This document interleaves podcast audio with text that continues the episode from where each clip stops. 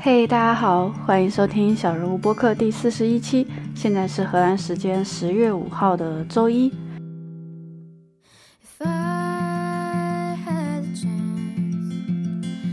那今天也是 monthly review。呃，虽然现在国庆假期已经过半了，但是我想大家应该都是那种呃假期不结束就没有进入新的月份的吧。所以我想说，这个九月总结应该也不算太迟。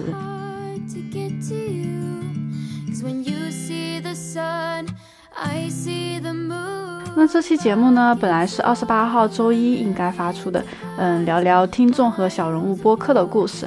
但是因为也没有收到邮件，我就还挺失落的，一度觉得这个播客好像办不下去了。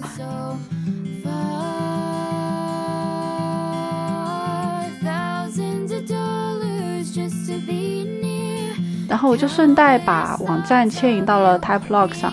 现在大家登录 a nobody 点 im 我们的主页网站的话呢，就是在 Typelog。至于为什么要迁移，那也是因为这个 Typelog 比我之前亚马逊的要便宜一点。因为我们现在也没有盈利嘛，一直在支出，就我就想着说尽量省点钱吧。然后今天这期呢，也是因为收到了听众的来信，想说那还是见缝插针的来一期月度总结吧，顺便给大家通报一下近况，看看我们有没有倒闭。这个月其实我做了还蛮多事情的。那像小人物播客的话，更新了两期，一期是呃八月的总结，一期是三十天学会编程，可能吗？当然是不可能了，对不对？然后更新了四期 YouTube 视频，我觉得还蛮高产的，有没有？那第一期呢，就是荷兰买房不找中介，自己要如何竞拍？那我分享了我们竞价的两个案例给大家参考。如果呃不想找中介，自己要竞价的三个步骤。另外，我也根据我们中介帮我们写的荷兰语 offer 呢，分享到了视频上。那对于不找中介自己竞价的话，还是非常有帮助的。就是这份荷兰语的模板。然后第二个是四个步骤，从零基础编程新手到高级工程师。之前有听过这期播客的话，这期视频的内容呢也是一样的，就是给新手学习编程、成为工程师呢规划了四个步骤，然后推荐了一些免费的英文学习资料。第三期的视频呢，就是呃重新利用 iPad Pro 自制周计划的模板。那继重新利用健身环之后呢，就又开发了重新利用 iPad Pro 系列。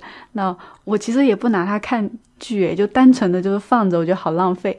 那我使用的是 iPad Pro 二零二零和 Good Notes Five。呃，我的模板的话是用自带的 Page 做的，那也是因为看其他博主的周计划不太满足我的需求，然后在此基础上修改的。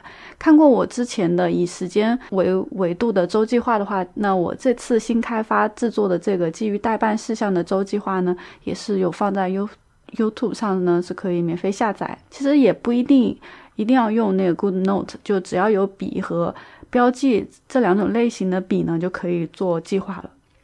那其实，嗯，我们都非常期待，在一个漫长的假期之后呢，自己能够重新做人，重拾生活和工作的意义。那我觉得周计划就是一个很好的开始，而且我也非常建议上班族在周五做计划，而不是周日。曾经在小人物播客中呢，有推荐过一个叫 Before Breakfast 的播客，他每天呢就讲五分钟的职场技巧、生活技巧之类的。那他就有强调说，周五呢下午安排下一周的工作计划、生活计划之类的，在 Plan Your Weeks on Fridays。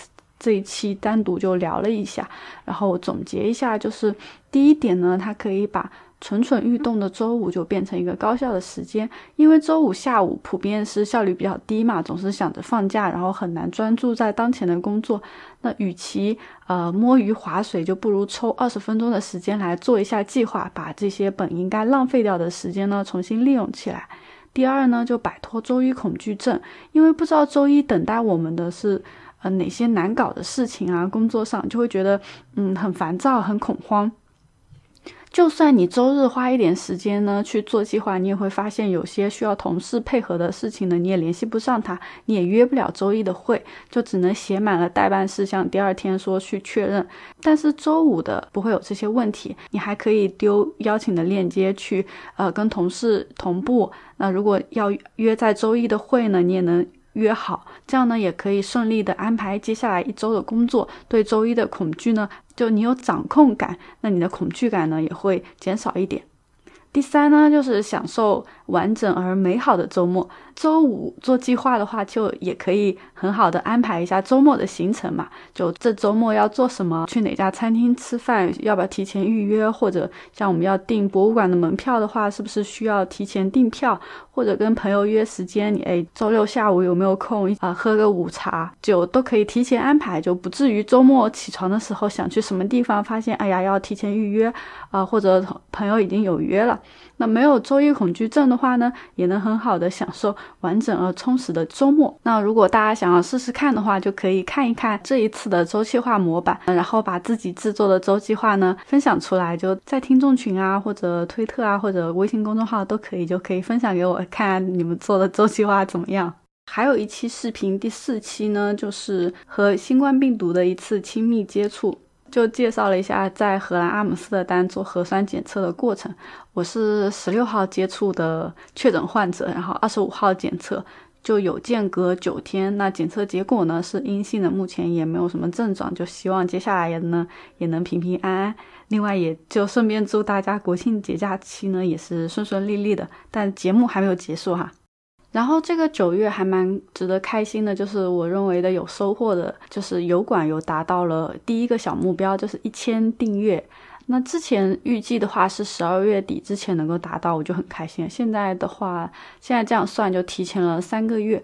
那从我做第一支影片到一千订阅的话，估计是一百二十多天吧。呃，我觉得很满意。主要呢就是有一支视频被 YouTube 推荐了。嗯，这次视频是差不多三个月前的。换做 B 站是根本不可能把流量分给一支呃三个月前的视频。这就是我觉得 YouTube 非常好的地方。只要你提供有用的信息，不管它过去了多久，都还是会有可能被算法去翻出来加持的。我觉得这就让我去创作的时候呢，选择的是更有用的信息、更有价值的信息的视频，而不是说现在有什么热点我就。追一波，然后让那个呃，当然啦，就是这个也是他们的一种能力吧。我没有这样的能力，所以就你看，像小人物播客也是一样的，就一点一点被大家发现的，也不是说追着流量跑，然后或者说做标题党之类的。所以这样子收获到的听众啊、观众啊，我觉得都是非常用心的一群，嗯，单纯的被吸引过来的。那既然讲到这个被大家发现，这里就分享一下这次有收到的听众故事吧。那 Jess 是啊，他是三月份偶然发现小人物播客，最开始呢也是因为那个访谈肉番的嘉宾吸引到她了，因为她男朋友呢也是程序员，就很关心这方面的信息，于是把我们的播客呢推荐给了她的男朋友。但是他自己呢，对播客中这个月度复盘的部分很感兴趣，他也很受启发。然后他自己就一直还蛮想做一档自己的播客节目的，不知道做什么内容，然后就受到了这个月度复盘的启发，做了他自己的播客，叫最近干啥。呃，作为播客小白的话，他也是自己呃从零开始学习制作、设计 logo，然后申请账号录音频啊、学剪辑啊、上传。然后找一些资料上架托管，一步一步把自己的播客做起来了。期间呢，也写了一篇如何利用喜马拉雅托管播客的教程呢，也帮助到了网友。然后他前几天看播客后台的时候，发现了一枚忠实的粉丝，就在不同的平台呢，都把他的播客听了一遍。他觉得。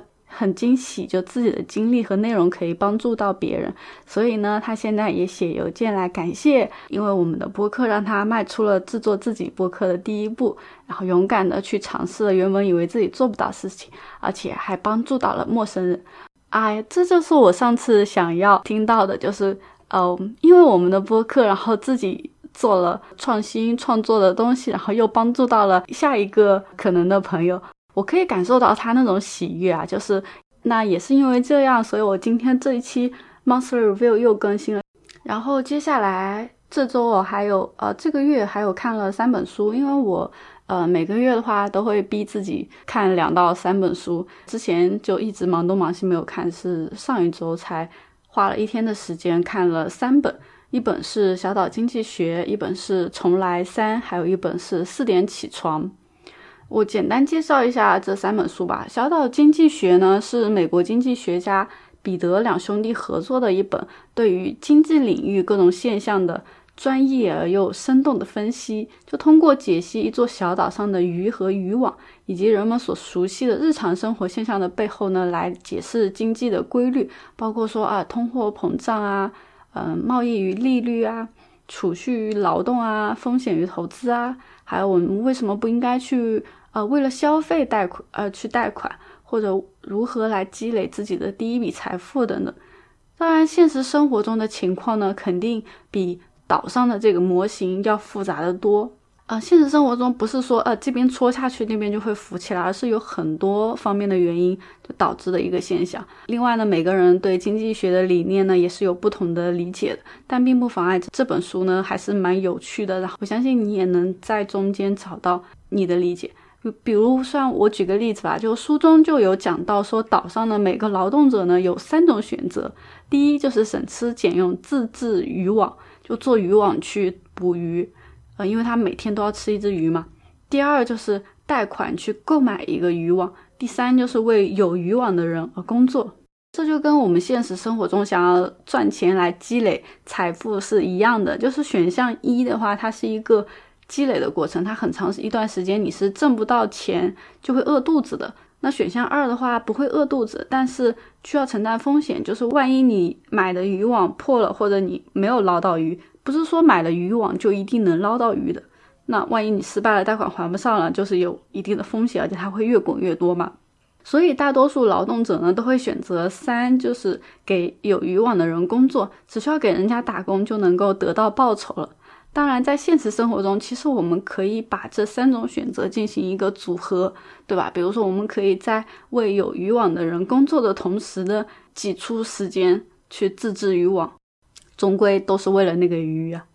接下来这本是《重来三》，是 Basecamp 这家致力于远程办公、他崇尚简单高效的一本，我觉得算是公司文化宣传手册一样的东西。它的副标题是“跳出疯狂的忙碌”，关键词呢是冷静。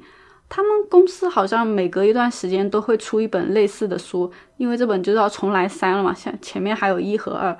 那这本跳出忙碌，我觉得也很好的呼应了去年比较火热的九九六话题吧。因为大公司嘛，总是会想着扩张、占领市场。作者就提出了说，呃，能不能有一种和平的存在方式，就是不需要去踩死别人，自己也能很好的活着呢？就不用去厮杀。我们各自服务跟我们自己有同样理念的用户就可以了，不需要去角逐啊，成为呃行业领先，一定要抢占别人的市场，就做一个快乐的和平主义者，可不可以呢？对于个体来说呢，也是一样的，就是优秀的人那么多，不是说我们很拼命的去努力就一定能够超越别人做人上人的，因为别人也在努力啊。而且不要总是想着做人上人，要跟别人拼个你死我活的，就不是非得把别人比下去、踩下去，你才能成功。就是我们能不能换一条路，就踏踏实实的、诚实而简单的做一个快乐的和平主义者呢？接下来摘抄一段书里的话吧，就是说，他说有些人之所以能够出类拔萃，是因为他们有天赋、有运气，遇上了天时地利。他们知道如何与他人合作，如何推销自己的创意。他们知道什么东西能打动人，会讲故事，知道哪些细节重要，哪些不重要。他们无论身处何种情境，都既能看清大局，也能看到细节，而且懂得如何抓住机遇，顺势而为。成功的因素当然还有很多很多，就不仅仅是个人的努力。这本书是讲，我还蛮推荐大家去看的，《小岛经济学》和《重来三》我都蛮推荐大家去看的。然后接下来这本《四点起床最养生和高效的时间管理》，这是一本日本作家中岛孝之写的，我就不太推荐这本书了。嗯，因为书中的所有内容就是在论证这个标题。然后还掺杂了一些日本职场，我认为非常不现代化的那种上下级之间的尊卑关系。我觉得在互联网待久了，都觉得这种上世纪的职场关系一样，还有尊卑，就还蛮不可思议的。反正这本书的所有的内容呢，就在这句标题上：四点起床，最养生和高效的时间管理。但是看过《睡眠革命》的那本书呢，其实每个人是有自己的。嗯适合起床或者适合高效的时间的，并不是，并不是说成功人士都是四点起床，那四点起床就是好的，就还是要找到和自己更贴合的，然后去寻找自己的高效时间段，把那段时间很好的利用起来。好，那今天的内容就是这么多，嗯，看来对大家还是有帮助的吧，只是大家没有跟我说而已。好，就再预告一下，我们接下去有在澳洲悉尼的同学和一位在荷兰的数据分析工程师。嗯，如果大家有什么问题的话，可以先嗯发邮件或者在群里或者在推特上问我，对嘉宾进行一个咨询。好，那今天的节目就是这样，嗯，我们下期见，拜拜，下次再聊。最后，感谢收听小人物，喜欢记得订阅、收藏、分享。有思考和感悟，欢迎发邮件告诉我们：a nobody 点 fm at gmail 点 com。别忘了登录网站 a nobody 点 im，查阅更多相关信息。